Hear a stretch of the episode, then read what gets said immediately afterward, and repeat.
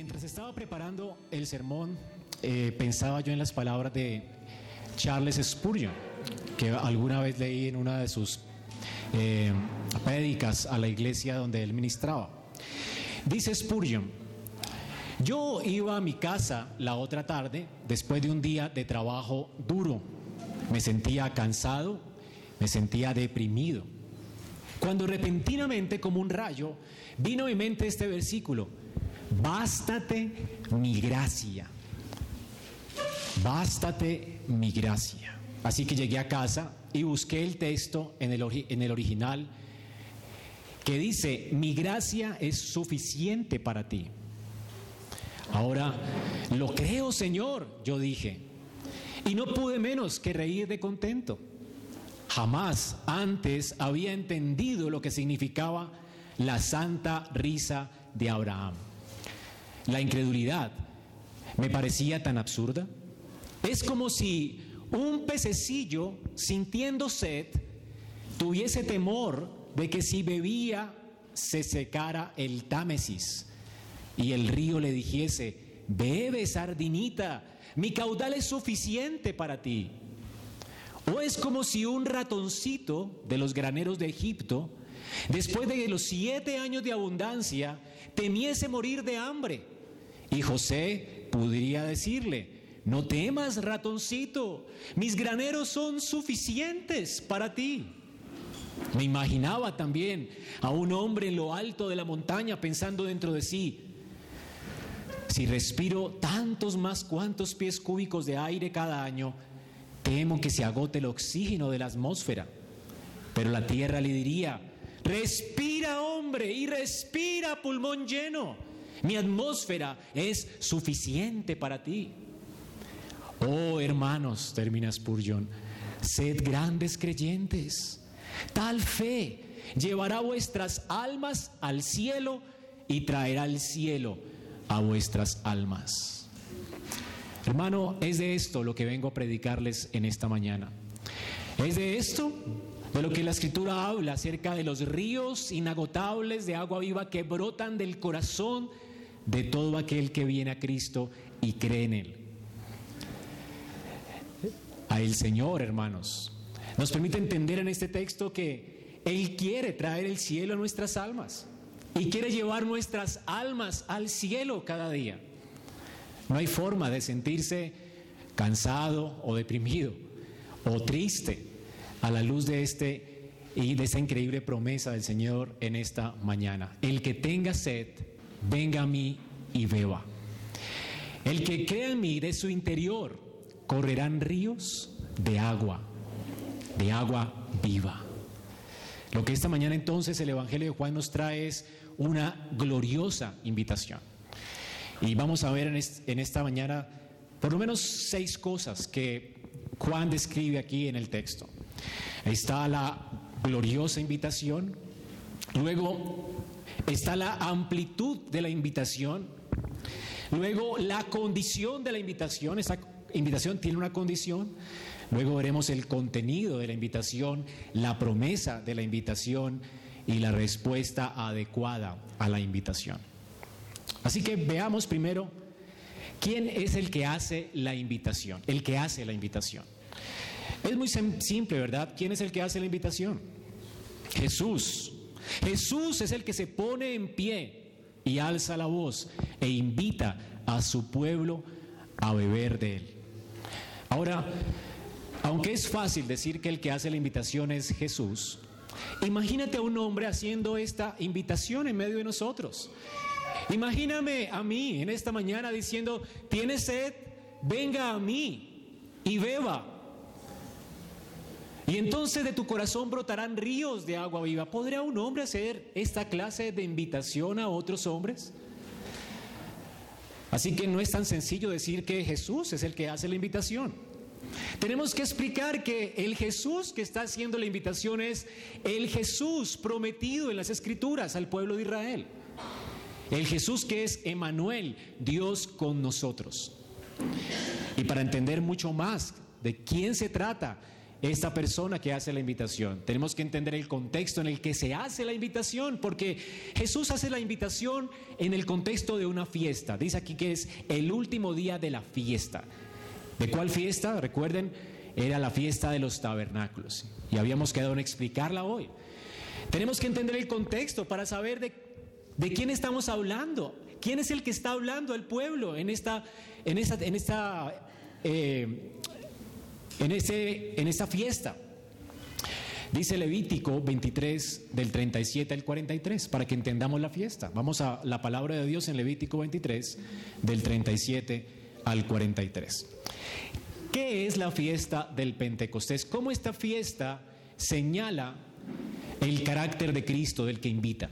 Vamos a ver quién es Cristo a la luz de la fiesta del Pentecostés. ¿Qué es lo que está pasando en esta fiesta? ¿Qué es lo que Israel está celebrando? Y esto es importante si quieres entender el carácter de la persona que nos invita aquí. No es un simple hombre, es Dios hecho hombre, pero está invitando a la luz de la fiesta. Vamos entonces a considerar el carácter del Señor. Dice la palabra de Dios, estas son las fiestas solemnes de Jehová. Habían varias fiestas en Israel, por lo menos cuatro fiestas, y la fiesta eh, las fiestas están allí descritas cada una de ellas en Levítico. Ahora, los tabernáculos era una de las fiestas más gloriosas de Israel. Dice entonces que en estas fiestas el pueblo debía ser convocado. Estas fiestas eran santas reuniones. ¿Y qué se hacía en estas fiestas? Se ofrecía ofrenda encendida a Jehová, es decir, holocaustos. Holocaustos, ofrendas se ofrecían sacrificios y libaciones, cada cosa en su tiempo. Además de los días de reposo de Jehová, de vuestros dones, de todos vuestros votos, de todas vuestras ofrendas voluntarias que acostumbráis a dar a Jehová. Así que en cada fiesta se ofrecían estas cosas al Señor. La gente no podía venir con las manos vacías, iban a la casa del rey y cuando te presentas a la casa de un rey, nadie venía al rey con manos vacías. Ahora, ¿de qué se trataban estas fiestas? ¿Por qué la gente venía a la casa del rey a celebrar? Vamos a ver entonces de qué se trataba la fiesta particularmente de los tabernáculos. Dice a los, a los 15 días del mes séptimo se celebraba esta fiesta. Cuando hayáis recogido el fruto de la tierra, sé que era una fiesta festiva, Dios les había dado frutos, especialmente era el fruto de la uva y el fruto de la oliva, de donde se extraía el vino y el aceite. Así que era el fin de la cosecha y el pueblo traía estas eh, primicias al, templo del Señor. Dice entonces que el, esa semana de ocho días, el, el primer día sería reposo y el octavo sería también día de reposo. Así que la fiesta de los tabernáculos duraba ocho días. ¿Qué sucedía durante estos ocho días? Dice, Tomaréis el primer día ramas, con frutos del árbol hermoso, ramas de palmeras, ramas de árboles frondosos, sauces de arroyos, y os regocijaréis delante de Jehová vuestro Dios por siete días. Así que esto está poniendo en contexto a Israel. Israel estaba aquí en el desierto y Dios estaba diciendo que cuando entraran a la tierra prometida, ellos tenían que celebrar esta fiesta, es decir, que Dios ya había cumplido sus promesas de bendecirlos en una tierra que fluía leche y miel. Y cada cosa que traían delante de Dios, esas palmeras, estas plantas, ¿verdad? Esos sauces de los arroyos, estaba mm, diciendo que Dios había cumplido con sus promesas a Israel. O sea que Dios estaba diciendo que ellos iban a celebrar una fiesta porque Dios los iba a bendecir, era segura la bendición de Dios para ellos. Luego dice aquí, y haréis fiesta a Jehová por siete días cada año. ¿Qué tenían que hacer con estas ramas y esas cosas que traían? Ellos tenían que hacer tabernáculos. Ellos tenían que vivir en fiestas. Dice aquí, en tabernáculos habitaréis siete días. Así que ellos tenían que hacer tiendas de campaña, como carpas de nuestros días, pero eran carpas hechas con ramas, con toldos. Y ellos tenían que habitar allí durante esos siete días. Habitar en tabernáculos. ¿Y por qué? Dice, para que vuestros descendientes que habitan en los tabernáculos, ellos que están allí celebrando, sepan que en tabernáculos hice yo habitar a los hijos de Israel cuando los saqué de la tierra de Egipto. Yo Jehová vuestro Dios. Ahora, Israel, recuerden entonces, estaba en el desierto, escuchan que tienen que celebrar esta fiesta esta fiesta solamente se podía celebrar cuando hayan extraído de la tierra frutos. Así que ellos estaban recibiendo de la mano de su rey la bendición prometida. Y vienen entonces, son invitados a la casa de su rey a disfrutar de esa bendición prometida y a comer un banquete en la casa de su rey. Su rey les invita a tener comunión con él en su mesa. Y habían sacrificios en ese, en ese tiempo. ¿Qué tenían que hacer ellos entonces? ¿De qué se trataba esta fiesta de ocho días? Esta fiesta se trataba de recordar la fidelidad de Dios. Ellos tenían en esta fiesta que mirar hacia atrás. Dios había sido fiel al haberlos redimido de Egipto. Ellos habían disfrutado de una redención, ellos eran esclavos en Egipto. Dios les había sacado a libertad porque eran sus hijos, sus escogidos, su pueblo escogido, su pueblo amado. Y entonces Dios les había prometido sacarlos a una tierra libres para que pudieran adorar a Dios, esa tierra fluía leche y miel. Ellos iban a deleitarse de los frutos de esa tierra y esa tierra está entonces anticipando, la, en un sentido, eh, el Señor anticipando que Él va a habitar con ellos, va a morar con ellos. Y esto es lo que Dios hizo con ellos. Mientras ellos peregrinaban por el desierto, Dios habitó en un tabernáculo con ellos y ellos habitaron en tabernáculos alrededor del tabernáculo de Jehová, ¿recuerdan? Ellos entonces al celebrar esta fiesta están recordando que Dios cumplió su promesa y ninguno de ellos, de esa generación que salió del desierto, pereció de hambre o de sed. Ellos murieron por el juicio de Dios a causa de sus pecados y su rebelión, pero nunca porque Dios faltó a sus promesas. Ellos estaban celebrando que Dios era fiel. Esta fiesta celebraba entonces la fidelidad de Dios. Así que una generación siguiente no pereció, Dios les dio a ellos la tierra y ellos podían celebrar que Israel no pereció a causa de la fidelidad de Dios. Dios es fiel a sus promesas. Además, en el transcurso del desierto, Dios había hecho brotar agua de la peña, ¿se acuerdan? Ellos tenían sed, se quejaron con Moisés. Dios le dice, Moisés, golpea esta roca tres veces y brotará agua de la peña. Y así hace Moisés, golpea la roca y la roca brota agua y sale un río para satisfacer la sed de todo un pueblo mientras estaban peregrinando por el desierto. Eso es maravilloso, ¿verdad? Y ninguno de ellos tuvo sed. Pero también les dio maná para que no tuvieran hambre. Y esto, esa fiesta recordaba esto. Dios sustentó a nuestros padres en el desierto de manera milagrosa. Hizo brotar agua en el desierto de una roca. Ahora, esta, esta roca de hecho seguía brotando agua. Después Dios le dice a Moisés que ya no tiene que golpear más la roca, solamente tiene que hablarle, ¿recuerdan? Sin embargo, Moisés la golpea otra vez de la rabia que le da por causa de la rebelión de Israel y Dios le prohíbe a Moisés entrar en la tierra prometida por dañar una figura. A la, a la roca solamente se le podía golpear una vez y luego hablarle. Y la roca brotaría agua para saciar la sed de Israel. Así que Israel estaba recordando estas cosas, recordando lo que sucedió en el desierto. Al mismo tiempo, no solamente se trataba de recordar, estas cosas. Bueno, perdón, me, faltó algo y es que había una libación, es un agua. El sacerdote todos los días de esos siete días iba al estanque de Siloé con una tinaja de oro, llenaba esa tinaja de dos litros y se iba al templo y se paraba, ascendía sobre el, altar de los sacrificios y vaciaba esa vasija de agua sobre el altar de los sacrificios.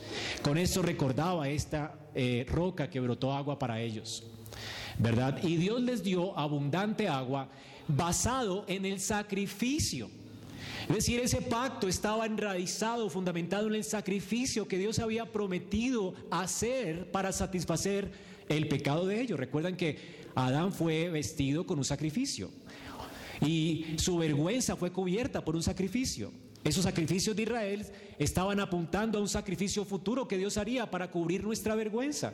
Es a causa de ese pacto de gracia que Israel podía disfrutar de esas aguas. ¿Verdad? De esas bendiciones de Dios, no por sus obras. Israel no había hecho nada para ganarse la libertad de Egipto y ellos no habían hecho nada para ganarse el favor de Dios ni la misericordia de Dios. Así que todas esas bendiciones, esa agua fluían de ese altar y eso es lo que simbolizaba esto. Al mismo tiempo, la fiesta también celebraba que el Señor ahí en ese momento también seguía siendo fiel. El hecho de que ellos fueran convocados a la casa de Dios con muchos toros, eran 70 toros que se distribuían, no sé por qué, eh, durante esos siete días, de primero 13, después 12, después 11, hasta llegar a 7, y el octavo día solamente había un sacrificio. Hay un patrón allí extraño que nadie sabe por qué, yo tampoco lo entendí, pero el punto es que eran 70 sacrificios. Y todos esos sacrificios eran comida para Israel, que se acompañaban con pan y vino. Es decir, ellos estaban sentados a la mesa del rey celebrando que no solamente habían tenido bendiciones en el futuro, sino que en el presente Dios los estaba bendiciendo. Así que era una celebración gozosa, festiva, era como una Navidad después de que recibimos la prima, ¿no? Y venimos delante de la presencia de Dios, invitamos a nuestra familia, compramos el pernil y nos sentamos a la mesa y disfrutamos de ese gran banquete. Bueno, esto lo hacían en la casa del Señor, porque el Señor era el que los había bendecido y todo le pertenecía a Él y traían toda esa comida abundante y sacrificio abundante y lo comían con abundante pan y vino. Y el Señor entonces se regocijaba en medio de su pueblo y ellos durante esos siete días estaban allí en la casa del Señor cenando. Era una cena pactual, gozosa, gloriosa, de, relación íntima. Dios se regocija en su pueblo y el, pueblo se regocija en las bendiciones de su Dios en el presente. Pero al mismo tiempo, al octavo día, ya no había derramamiento de agua. Ellos celebraban que Dios había dado agua para las cosechas, por eso había abundante, abundante bendición para ellos, que Dios dio agua en el desierto, pero el octavo día no había agua, ni habían ya tiendas. Era el último día de la fiesta. Ya todo el mundo había recogido sus tiendas de campaña, ya todo el mundo iba a salir para su casa, dice el versículo 50, 53, eh, cada uno se fue a su casa, o sea que ese era el último día. Era el último día de la fiesta, la gente se iba a ir para su casa, era el octavo día. Y en este octavo día ya no habían tiendas de campaña. Ya no, habían, eh, ya no había ese rito del agua que se chorreaba en el altar de sacrificio. Era un día de descanso solemne, todos eran convocados y se invocaba la bendición de Dios para el siguiente año. Señor, derrama tu lluvia, tus bendiciones sobre tu pueblo. Danos cosechas en su tiempo, pero al mismo tiempo ellos están recordando las promesas de Dios. Porque la tierra de Canaán era simplemente una sombra de la gloria que Dios había prometido para Israel. ¿Recuerdan a Adán en el huerto de Edén? El huerto de Edén fluían aguas como ríos. Y ese huerto de Edén simplemente está anticipándole a Adán una vida superior a la que él tenía en el huerto. Él iba a disfrutar una vida superior, su corazón sería como ese huerto si él pasaba la prueba. Sin embargo, no la pasó, ¿verdad? Y quedó sediento con toda su descendencia. Ahora el Señor promete a Adán que va a venir alguien de la simiente de la mujer que destruiría el pecado. Y entonces Dios vendría a habitar en medio de su pueblo. Y Dios le da sombras, señales, figuras al pueblo de Israel para alentarlo la fe y para que ellos crean que va a venir un día donde el Señor derramaría de su espíritu y traería el cielo para ellos y llevaría a su pueblo para habitar con él en su casa. Ya no en un jardín como el Edén, en su casa, en su gloria. Y le da un templo provisional y luego les da un tabernáculo primero y luego un templo provisional para que ellos se animen a esperar, anticipar esa gloria futura cuando el Señor nos traerá a su casa real, ya en una casa que era un tipo, una figura. Y nos recreará en Él. Y Él será entonces nuestra porción. Y como río, su presencia correrá en nuestro corazón y estaremos satisfechos en Él. Israel estaba también entonces rogando por lluvias, por supuesto, mientras estaban en esta tierra. Pero los que creían en Israel no estaban poniendo su fe en esta tierra. Recuerden a Abraham, Hebreos 11 dice que él no tenía sus ojos puestos en la tierra de Canaán, sino en una tierra cuyo constructor y arquitecto es Dios. La tierra de Canaán era típica como el jardín. Así como la tierra de Canaán tenía ríos, el jardín tenía ríos, Dios estaba prometiendo mayores ríos de bendición para Israel. No como esos ríos que sacian la sed temporal, sino ríos que sacian tu sed eterna. El pueblo de Dios un día estará satisfecho en Dios. Dios estará con ellos para siempre. Ellos serán su heredad. Y ellos poseerán esas bendiciones de Dios. Dios mismo será su porción y su bendición para ellos. Dios les saciará por completo. Ahora, hermanos, estas cosas estaban ya escritas en los salmos. El salmista dice que hay un río, el salmista en el Salmo 46, hay un río cuyas corrientes alegran la ciudad de Dios, las moradas santas del Altísimo. Dios está en medio de ella. Noten cuál es el río, es Dios. Esto se llama paralelismo en los salmos. Hay un río cuyas corrientes alegran la ciudad de Dios. El salmista anticipa que en la ciudad de Dios hay un río cuya sed sacia completamente el alma. Así que el salmista no está contento con los ríos de la tierra de Canaán. Él entiende que hay ríos que vendrán, esos ríos de la ciudad de Dios que alegran la ciudad en las moradas del Altísimo. ¿Y quién es ese río? Dios, dice, Dios está en medio de la ciudad. Él es el río. Dice, y esta ciudad no será sacudida, porque Dios es el que guarda esta ciudad, Dios ayudará a la ciudad. El Señor es ese río. En Joel también se anticipa esto. Joel 3:18 dice, sucederá que en aquel día los montes destilarán vino dulce, las colinas mandarán leche, por todos los arroyos de Judá correrán aguas, brotará un manantial de la casa del Señor y regará el valle de Sittim. Esto nunca sucedió en Israel, ellos no estaban esperando que brotara un río del templo de Salomón.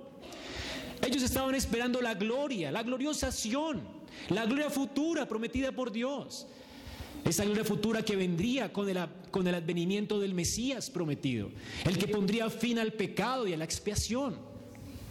El sacrificio perfecto y completo de Dios. Y por él vendría cielos nuevos y tierra nueva. Todos estaban anticipando ese día. En Zacarías 14, el Señor profetizó sobre este día. Zacarías dice, en aquel día sucederá que brotarán aguas vivas de Jerusalén una mitad hacia el oriente, la otra mitad hacia el occidente. Será lo mismo en verano que en invierno. Y el Señor será rey. ¿Qué significan estas aguas? Que el Señor será el rey de ellos, sobre toda esa tierra. Aquel día el Señor será uno y uno su nombre. Esos ríos es la plenitud que encontramos en Dios por fin. Esa plenitud que perdimos a causa de la caída. Estaremos un día completos, en gloria, disfrutando de esta gloria con Él. Ahora, ese era el día que anticipaba el octavo día. El octavo día no tenía agua. El octavo día suplicaba por un agua superior al que habían recibido ellos en las cosechas. El octavo día simplemente había un cordero, un toro y siete otros eh, machos cabríos. Eso está también especificado en la ley del Señor.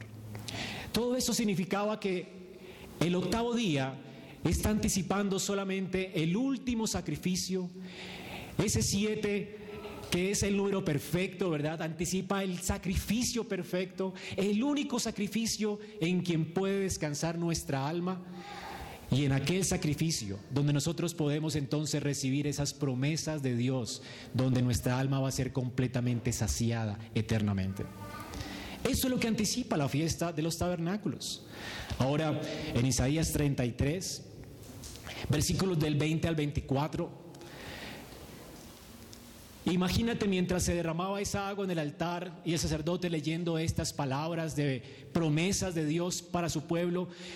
Dice así la palabra, contemplación, ciudad de nuestras fiestas señaladas. Tus ojos verán a Jerusalén, morada de quietud, tienda que no será plegada cuyas estacas no serán arrancadas nunca ni rotas ninguna de sus cuerdas, porque allí el majestuoso, el Señor, el Señor será para nosotros lugar de ríos y de anchos canales. Él es el río de la ciudad. Él es la bendición prometida para ellos. Él, por donde no andará embarcación de remos, es un río donde no se puede navegar. Porque no se trata de un río físico, se trata de la presencia de Dios, la gloria de Dios habitando con su pueblo. por donde no andará embarcación ni naves potentes pasará por allí. Por el Señor, porque el Señor es nuestro juez, el Señor es nuestro legislador, el Señor es nuestro rey, Él será el todo para nosotros. Él nos salvará, Él es nuestra salvación.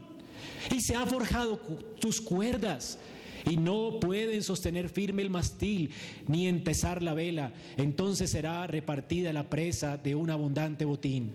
Los cojos se llevarán los despojos. Ningún habitante dirá estoy enfermo. El pueblo que allí habita le será perdonada su iniquidad. Ya no habrá pecado, ya no habrá iniquidad. Hay solamente sanidad. Esto sucede en la ciudad de Dios.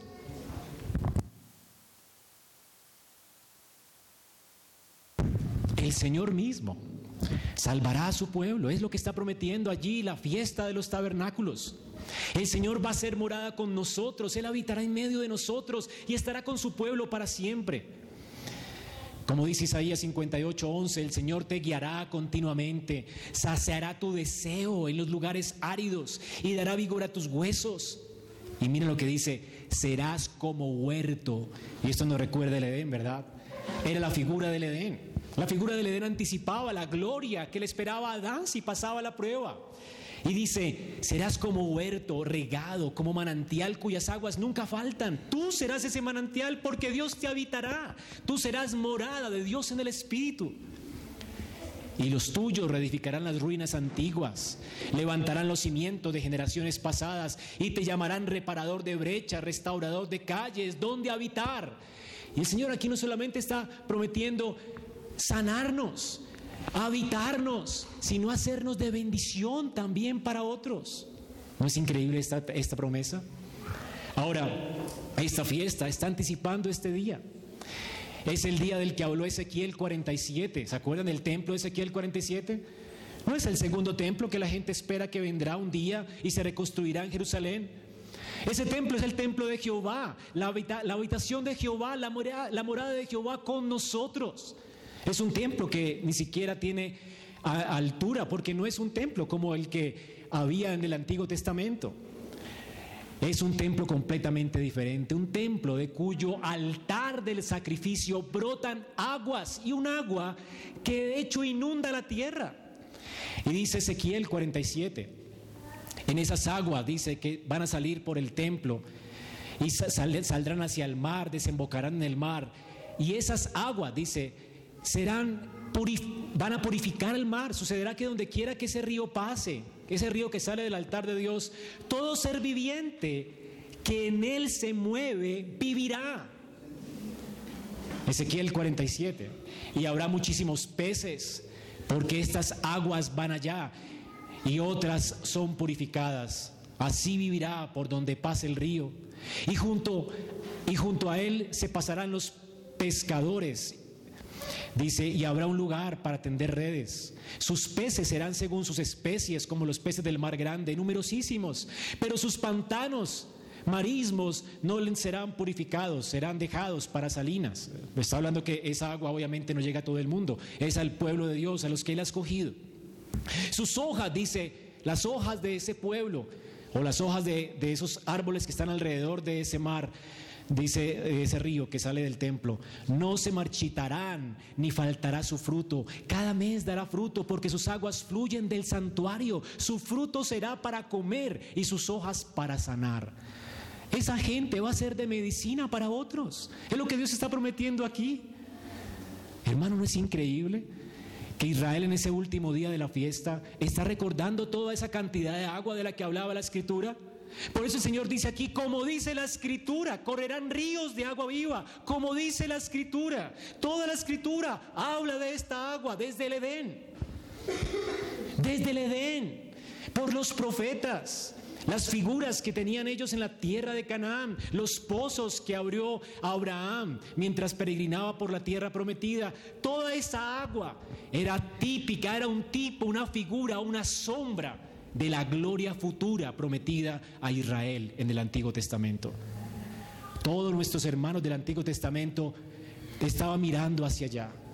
Estaban mirando no a esa agua que bebían cada día de los pozos que abrían ellos y que Dios les daba, sino ellos estaban viendo el futuro, el glorioso que les esperaba con la venida del Cristo, el Mesías. Así que Jesús está diciendo aquí, ¿ya saben quién está hablando aquí entonces? Hermanos, ¿quién está hablando aquí? ¿Cuál es el carácter de la persona que, nos, hace la invitación? Él es Dios. Él es el Dios prometido. Juan 1 dice que Él es el tabernáculo de Dios con los hombres. Toda la gloria de Dios está habitando en Cristo. Todo el Espíritu de Dios, por decirlo así, todo el Espíritu lo tiene a Él, lo contiene. Él contiene todo el Espíritu de Dios. El Señor ahora, cuando Él va a morir por nuestros pecados y va a ser golpeado por nuestros pecados, Él es como esa roca que retuvo todo el Espíritu, tiene el Espíritu sin medida. Ya Juan nos ha dicho antes esto, ¿verdad? Al ser golpeado en esa cruz, de su cruz, de ese altar de sacrificios, iba a brotar agua para la salud de las naciones y para ti, para mí. Y ahora en Pentecostés, después de su resurrección y ascensión, el Señor va a derramar abundante agua sobre nuestros corazones y nuestras vidas, de manera que también seamos de bendición para otros. El Señor pues es Jehová con nosotros. Él es el que va a llenar nuestro corazón. Él es el que va a satisfacer nuestra alma. Él es Jehová, el que prometió habitar con su pueblo para siempre. El Señor vino a esta tierra para quedarse. Y aunque Él está en gloria, Él se quedó con nosotros enviando su espíritu. Por eso dijo Él, es bueno que yo me vaya, porque si no me fuera, ustedes no podrían tenerme a mí. Por eso dice que Él decía esto del espíritu que habrían de recibir, porque aún Él no había ascendido. Ya entendemos por qué. Porque es en su ascensión cuando Él, que es poseedor del Espíritu, envía su Espíritu para nosotros. Por eso el Espíritu Santo puede ser llamado el Espíritu de Cristo, porque brota de Él. Si quieres tener esa agua de esa peña, ya no tiene que Cristo ser golpeado una vez más, como la figura de, Moisés en el desierto. Solamente tenían que hablarle. Solamente es que tú le pidas a Él y Él te dará. Dice que Él nunca le negará al Espíritu Santo a aquel que se lo pida, jamás. ¿Y cuánto espíritu puedes tener el que quieras, como decía Spurgeon? ¿Cuánta paz quiere tener? ¿Cuánta, ¿Cuánto gozo puedes tener tú hoy? El que quieras. Es como un, un, pez, no te preguntes eso, como el pez en medio del océano. ¿Cuánta agua puedo beber? ¿Se acabará el agua? No, no se acabará. La que quieras. Esta es toda la gracia que Dios está prometiendo para ti en esta mañana. Ríos de agua viva. Si le hablas a Cristo, Él es Jehová. Él es Jehová con nosotros. Él es Jehová, quien tiene el Espíritu Santo y que lo derrama sobre su pueblo a borbotones. Él es Jehová, el Hijo, que vino en propiciación por nuestros pecados, para que al ser golpeado esta agua fuera para nosotros alcanzable. Las bendiciones de Dios las ganó Él para nosotros. Así que en este día, en el octavo día de la fiesta, cuando no había agua, cuando todos esperaban esa agua que vendría, el Señor dijo, yo soy el agua. Yo soy todo lo que ustedes esperan. Todo el que esté aquí, tenga sed y viene a mí, puede tomar lo que quiera. Y de su interior correrán ríos de agua viva. ¿Notan lo increíble de esta fiesta? Es el contexto. Quien habla, quien está prometiendo, no es un mero hombre. Es Dios hecho hombre que vino a sufrir las maldiciones de nuestros pecados, que vino a vivir una vida perfecta por nosotros. Él vivió fielmente según el pacto de Dios y murió en una cruenta cruz para satisfacer todas las demandas de la ley que demandaban la ley a causa de nuestra desobediencia. Él obedeció por nosotros y Él murió por nosotros. Y Él murió en esa cruenta cruz sufriendo de sed por nosotros para que tú nunca sufras de sed. Él se hizo pobre para enriquecernos. Él está diciendo aquí, ven a mí. Ahora, ¿quiénes pueden venir a Él? ¿Cuál es la amplitud de esta invitación? Dice, si alguno, cualquiera. No importa si eres Alguien con mucho conocimiento, con poco, tal vez ni, me has entendido hasta ahora lo que he dicho. Pero tú puedes venir a Él hoy si tienes sed. Cualquiera, así no entiendas lo que te he dicho hasta ahora. Si crees en Cristo, de tu interior correrán ríos de agua viva.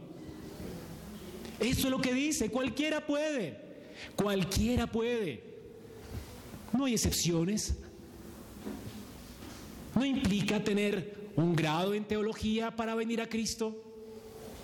Solo se requiere tener fe, tener sed, perdón. ¿Cuál es la amplitud de la, de la invitación? Es para todos. Por eso la iglesia dice, junto con el Espíritu, ven, ven. Y al que oye, diga, ven. Y al que tenga sed, venga. Y al que quiera, tome del agua de la vida gratuitamente. Así termina la Biblia. La Biblia termina con una invitación para el que quiera. ¿Te has dado cuenta si tienes sed? Tal vez ni te has dado cuenta, pero el mundo sufre de sed. Y es una sed que solamente puede saciar Dios. No puedes ser saciada con otra cosa. Cualquiera puede venir. Cualquiera que tenga sed. ¿Cuál es la condición aquí? En tercer lugar, la amplitud de la invitación, todos. ¿Quiénes pueden? Cualquiera, el que quiera. ¿Cuál es la condición? Tener sed. Si tienes sed, Él es el agua que puede calmarla. No hay otra cosa que pueda calmar tu sed. Solamente Cristo. La única condición para ser saciado es tener sed. No tienes que traer contigo algo para darle a Él a cambio de agua. No, solamente tener sed, ir a Él y tomar. No tienes que hacer obras para esto. Ni siquiera tienes que cambiar tu vida para esto, porque esa agua, cuando la tomas, cambiará tu vida. Él no está diciendo aquí que tienes que cambiar tu vida para venir a Él. Es que si vienes a Él, tu sed será saciada. Tienes que tener sed. No sé cuán terrible es tu vida, pero tienes que venir a Él con tu vida terrible. Sed. Se necesita sed. Se necesita ser un gran pecador. Alguien que ha estado buscando calmar esa sed en cisternas rotas. Alguien que ha estado buscando en una persona saciar su sed. O en el dinero saciar su sed. O en los títulos saciar su sed o en una compañía, no sé qué, tipo de sed tienes tú hoy, pero toda esa sed que tienes, que trata de apagar con sustitutos que no sacian, esa sed no será saciada sino en Él, en Cristo. Esa sed será saciada solo con Él y es gratis. Es gratis. El Señor lo pagó para que tú vengas a comprar gratis. Hay que comprarla, pero Él pagó. Es como que tú tienes hambre y vas a un restaurante y alguien te dice, compra lo que quieras. No tengo plata. Ya pagaron por ti, compra lo que quieras. Tienes que comprar. Alguien tiene que pagar por lo que te comes. Cristo pagó. Cristo fue a la cruz para pagar por tus pecados. Cristo fue a la cruz y vivió una vida obediente para satisfacerte plenamente. Eso es lo que dice Isaías 55. Venid a las aguas, ¿quiénes? Los que no tienen dinero, los que están vaciados, los que no pueden comprar su salvación con obras, los que saben que no pueden decirle a Dios, mira, hice esto para ganarme tu favor. ¿Eres ese? ¿Eres esa persona que nunca ha agradado a Dios? ¿Que está perdida en sus pecados, esclava de su maldad? ¿Que está perdida en su vida? ¿Que no tiene propósito? ¿Eres alguien que tiene sed?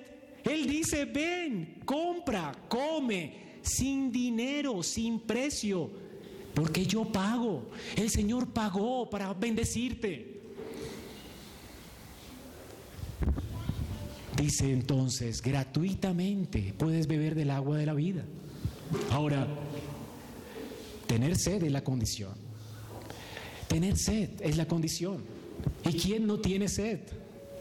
Tal vez no te hayas dado cuenta, pero tiene sed. ¿Cómo lo tratas de saciar tu sed? Tal vez no sepas que tienes sed de Dios porque tu sed nunca ha sido saciada. Esperas tal vez una esposa o un marido que sacie tu sed. Y si lo consigo, mi vida cambiará. Un trabajo que sacie tu sed. Si tan solo tuviera algo de plata en mi bolsillo, cambiaría mi vida. ¿Piensas que eso saciará tu sed? Hay muchos hoy viendo un partido de fútbol porque piensan que eso les cambiará su sed. Más entretenimiento calmará tu sed. ¿No siguen igual de hambrientos? ¿No siguen igual de sedientos? ¿No se cansa el corazón de los ojos de ver? ¿No se sacia el oído de oír? ¿Cuántas cosas has escuchado y no te sacias? ¿Cuánto conocimiento has adquirido y no te sacias? Esto no se trata de un conocimiento, de una persona, se trata de una persona que puede saciar tu sed. Una persona que ama abundantemente, una persona que ama misericordiosamente, una persona que ama incondicionalmente. ¿Qué tipo de amor es este? Que me ama incondicionalmente. Que no importa cómo yo venga Él, me ama y puede amarme. Es ese tipo de amor que apaga toda sed. Es un amor incondicional, es un amor glorioso, es un amor grandioso, es un amor que no se puede comprar, es un amor que es ofrecido gratis. ¿Tienes sed? ¿Tienes sed de este amor? Puedes venir a Cristo. Aquí está el contenido de la invitación. Venga a mí. Ese es el contenido de la invitación. Venga a mí. ¿Qué es venir a Él? Es fácil venir a Él. Por supuesto, Él no está con nosotros.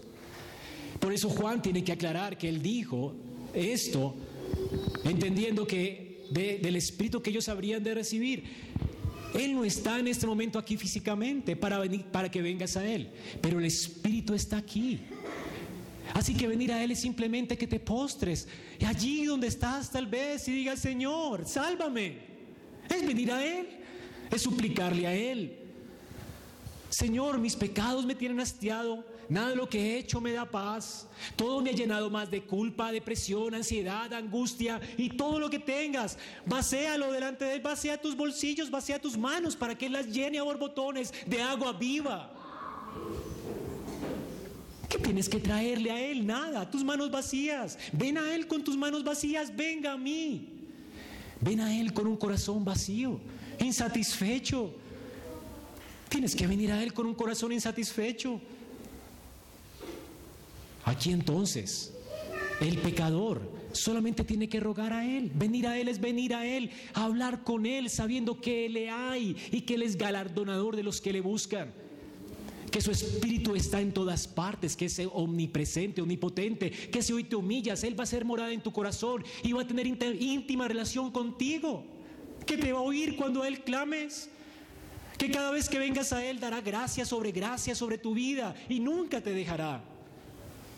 Hará brotar agua borbotones de tu corazón cada vez que le pidas. Solo tienes que venir a Él. Venir a Él es creer que le hay, que Él galardona, que Él, que Él todo lo que promete lo cumple. ¿Y qué más tienes que hacer? ¿Cuál es el contenido de esta invitación? Tienes que beber. De nada le sirve al sediento saber que allí hay agua y no la toma. Si sabes que en Cristo hay satisfacción, si sabes que Él ha prometido satisfacción en Él completa, tienes que tomarlo, beber. ¿Y qué es beber a Cristo? Porque lo que se nos promete aquí es el Espíritu, sí, pero el Espíritu de Cristo es Cristo mismo. Es el contenido de ese líquido, por decirlo así, de esa agua, es Cristo mismo. Cristo que nos es dado por el Espíritu. ¿Y cómo es que puedes tener a Cristo? ¿Cómo es que puedes beber a Cristo? Bueno, por la fe. Debes recibirlo por la fe, apropiarte de Él, hacerlo tuyo. ¿Quieres hacer tuyo a Cristo? Tienes que hacer tuyo a Cristo como profeta. Así como Él revela a Dios en su palabra, tienes que creer todo lo que Él dice acerca de ti y de Dios. Porque Él es profeta. Él te indica cuánta necesidad tiene, cuán mal estás y te indica quién es Dios y lo que puede hacer por ti. Abrázale como tu profeta, cree en sus promesas, medita en ellas, créelas. Cree que si al salir de aquí tú pides, Él te dará agua, borbotones. Créelo, que si tú pides y ruegas, Él te escucha y nunca le negará el Espíritu Santo al que se lo pida. Solo tienes que creerle a Él como profeta. Él vino a traer la presencia de Dios a tu vida. Él vino a revelarte a Dios para que seas saciado en Dios. y para que transites por este desierto mientras llegue la plenitud de la gloria. Ahora, abrázale como sacerdote. Tenlo a Él como tu sacerdote, el que expía tus pecados. Cree que Él murió por ti, por ti. Cristo murió por mí. ¿No te alegra esto? Que el justo haya dado su vida por los injustos es una cosa, para llevarlos a Dios. Pero que Cristo haya dado su vida por mí es otra. Yo muchas veces escuché que Él había dado la vida por el mundo, que Cristo murió por el pecado del mundo. Pero cuando entendí que Él murió por mí, ya es otra cosa. Cuando lo creí es otra cosa.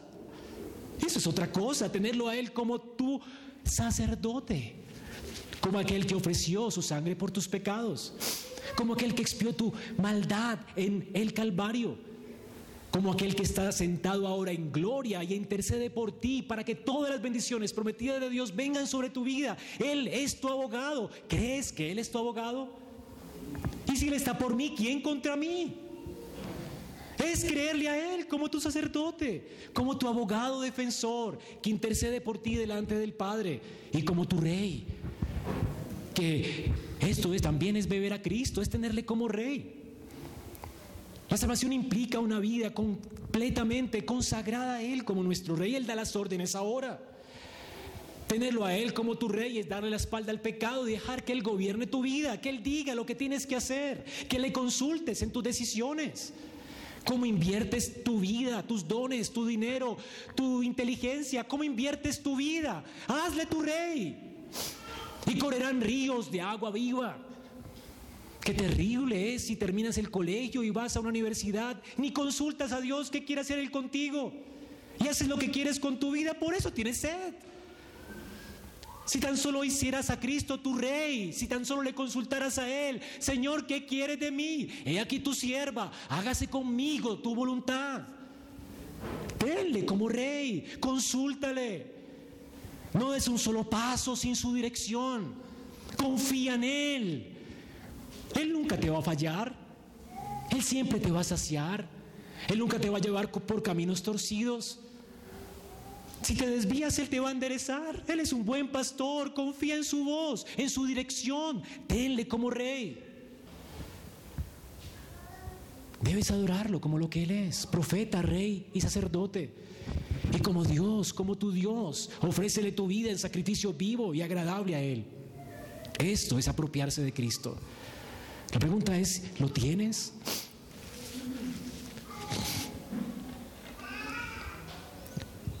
Si aún diciendo que eres creyente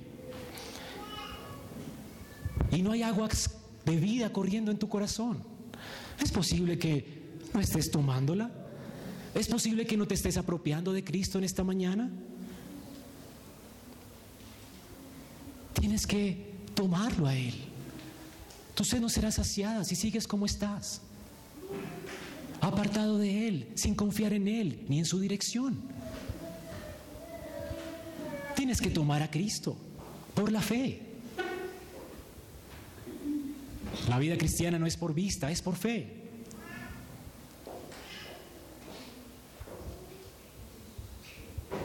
La promesa de la invitación, ¿cuál es? De lo más profundo, es decir, del corazón. ¿Qué va a ser el corazón?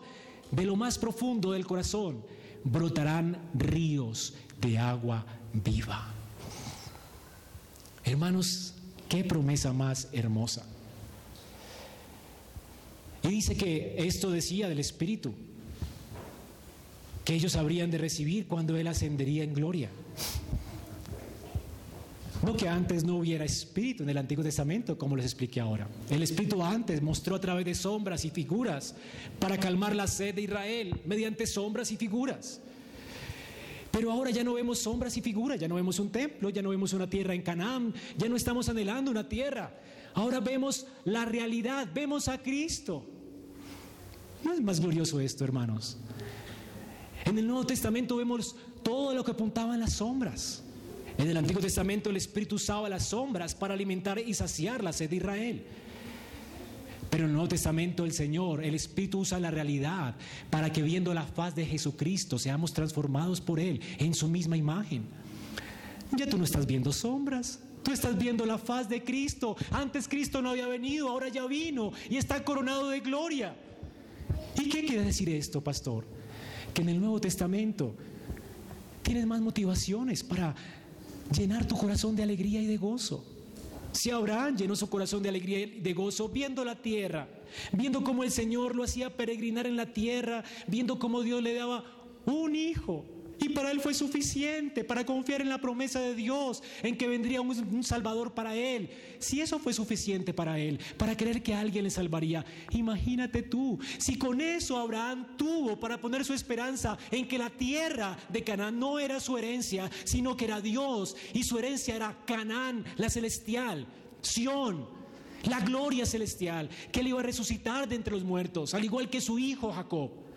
Si esa era la esperanza teniendo sombras, ¿cuál no será la tuya cuando yo has visto al Hijo de Dios vivir completamente fiel al pacto, morir completamente al pecado, siendo sepultado en una tumba por tus pecados, resucitando al tercer día de los muertos, ir ascendiendo al trono de Dios en gloria y reinando delante del trono de Dios? ¿No es esto increíble? Tú estás viendo la realidad. Se Abraham con las sombras no colocó sus ojos y la esperanza en las cosas que se ven. Imagínate tú con la realidad. Sería terrible que no disfrutara de más felicidad y más gozo que la que disfrutaba Israel en esta fiesta. Ellos estaban en un sentido viendo al cartero, con las cartas. Ya viene, ya viene. Pero ya tú estás viendo a la persona, a Cristo por el Espíritu que ha sido derramado en, tu corazón. ¿No es esto increíble? ¿No es esto hermoso? Hermanos, el creyente del Nuevo Testamento por eso.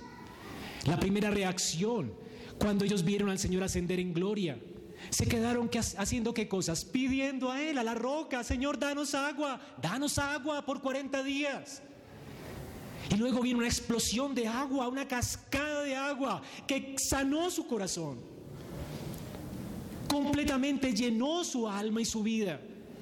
Y en un día se convirtieron tres mil almas. Ellos fueron, dieron frutos y sus hojas cayeron para la salud de muchos en ese día. Esto no ocurría en Israel en el Antiguo Testamento. Las promesas de Dios eran como gotas en unas que caían en una esponja. En el Nuevo Testamento, la promesa de Dios es como una cascada que inunda esa esponja y hace que esa esponja no solamente se llene, sino que también derrame agua a borbotones para bendecir a otros. Esto es lo que el Señor está prometiendo aquí. Esta es la promesa. Hermanos, del interior correrán ríos de agua viva. Tú vas a ser usado por Dios. Si eres cristiano y tienes el Espíritu, y si dependes de Cristo y lo tomas, entonces esto es lo que va a pasar. Serás de bendición para otros serás de salud para otros.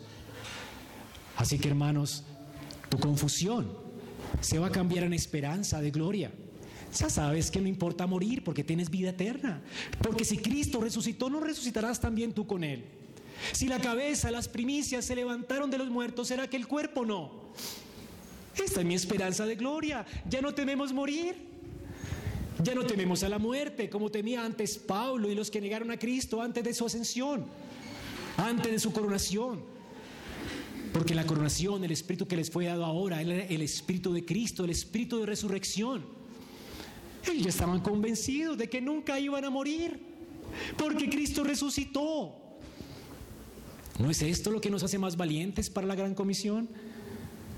¿Qué importa perder nuestra vida acá? ¿Qué importa perder nuestra honra? ¿Qué importa que la gente no nos quiera? ¿Qué importa si estamos solitos en este mundo? No estamos solos, hermanos. El Señor es nuestro todo. Y un día vamos a estar para siempre con Él en gloria. Vale la pena invertir nuestra vida, morir a nosotros y vivir para Cristo porque es lo que haremos por el resto de la eternidad. Vale la pena seguirlo a Él. El Señor va a cambiar nuestra angustia por paz. Esta es lo que la promesa del evangelio, él va a dar paz, satisfacción eterna, desde el corazón paz interna, paz que el mundo desea, Cristo la da. Tu rebeldía será transformada en mansedumbre, en templanza. Son los frutos del espíritu. Tu ira Esa respuesta tuya a la ofensa de los demás será aplacada por una blanda respuesta, por amor incondicional a otros, como has sido amado incondicionalmente por Cristo. El Señor cambiará tu vida porque ya no dependerá de la afirmación de otros, de que otros te traten bien para saber quién eres. Ya te sabes uno con Cristo. Eres su amado, su amada. Eres su esposa. Eres la parte de la iglesia gloriosa que no tiene ni mancha, ni arruga, ni cosa semejante. Estás vestido de gloria por gracia. Así que te importa que te insulten. Vas a ofrecerle un vaso de agua a tu enemigo para sonrojarlo. Vas a amarlo incondicionalmente, vas a servirlo incondicionalmente, vas a poder dar tu vida por otros incondicionalmente. Esto es lo que hace la transformación del Evangelio. Esta es la vida ofrecida por Cristo. La pregunta es, ¿la tienes? ¿Respondes así a la vida? Y si no respondes así es porque aún tienes sed. Y si tienes sed, ¿por qué no vienes a Cristo hoy? ¿Acaso no te das cuenta que es gratis? ¿Acaso no te das cuenta que Él fue golpeado para proveerla? ¿Acaso no te das cuenta que Él está en gloria para que la pidas? ¿Acaso no te das cuenta de que Él que llama y promete? Hermanos, ojalá tu respuesta sea, Señor, dame de esa agua, como la mujer samaritana.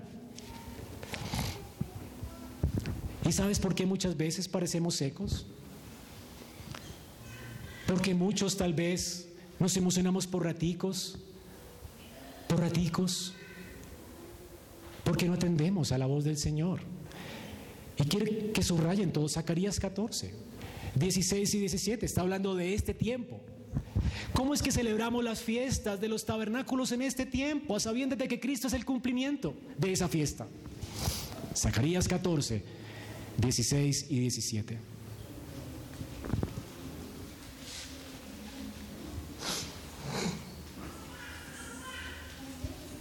Y sucederá que todo sobreviviente de todas las naciones que fueron contra Jerusalén, eso éramos nosotros.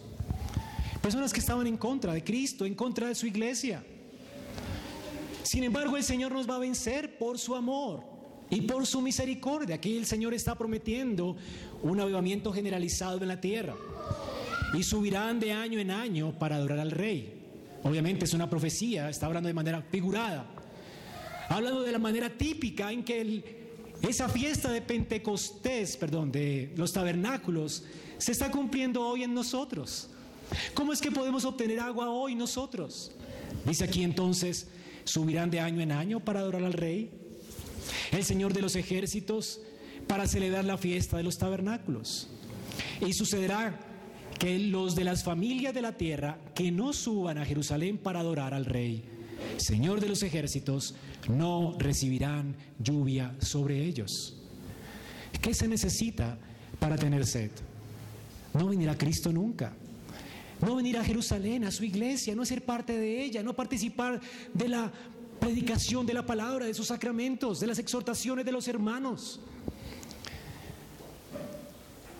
Hermanos, Tú necesitas a Cristo. Tú necesitas el cuerpo, los medios de gracia.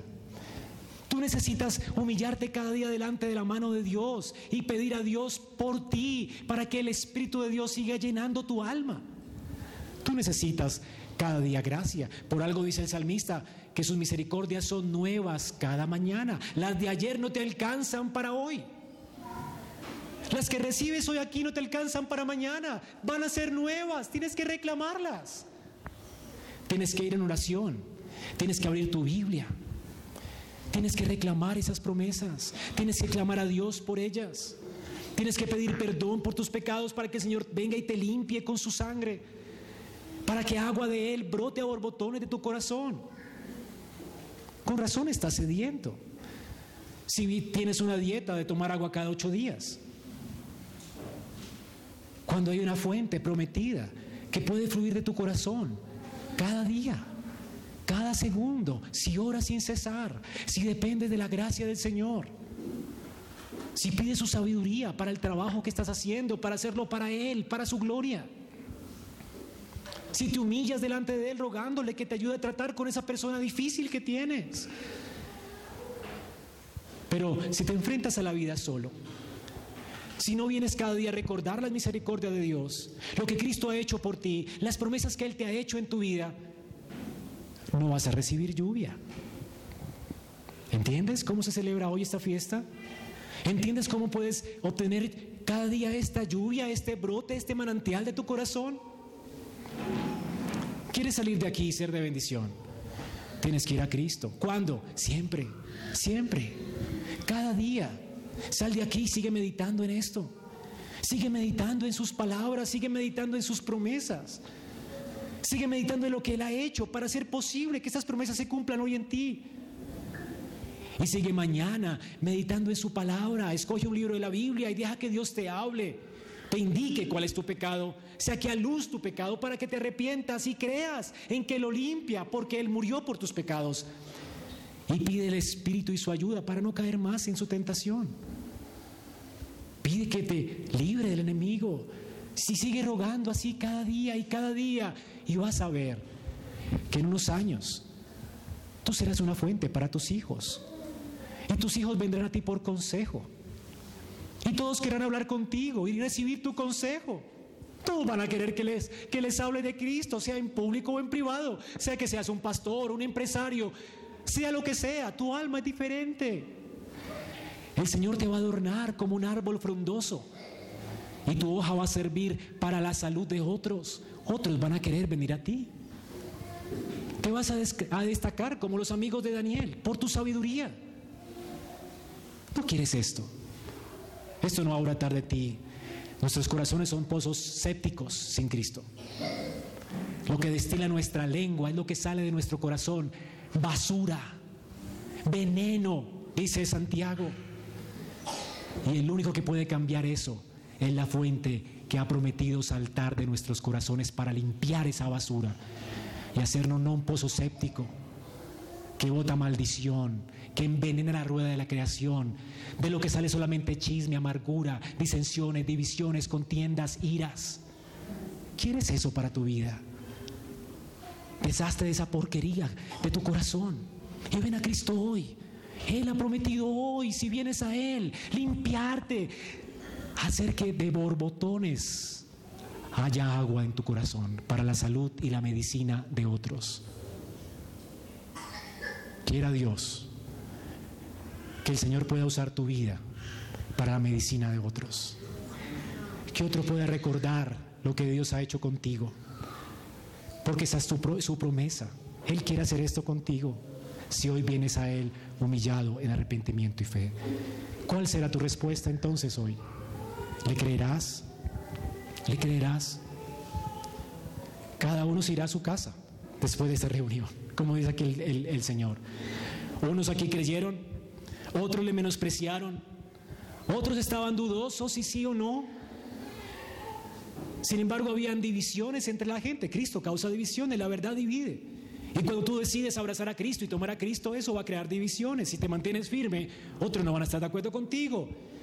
Y la Biblia dice que es bueno que hayan divisiones porque así podemos ver quiénes son realmente los cristianos. O sea que las divisiones son buenas. La verdad divide. Pero el Señor no te va a dejar igual. O te va a apartar del mundo para que produzcas frutos para su gloria. O vas a seguir igual. ¿Cómo vas a responder hoy? ¿Vendrás a Él? ¿Te humillarás delante de Él? ¿Beberás de su fuente? Si lo haces, esta es la promesa. De tu interior correrán ríos de agua viva. Vamos a orar.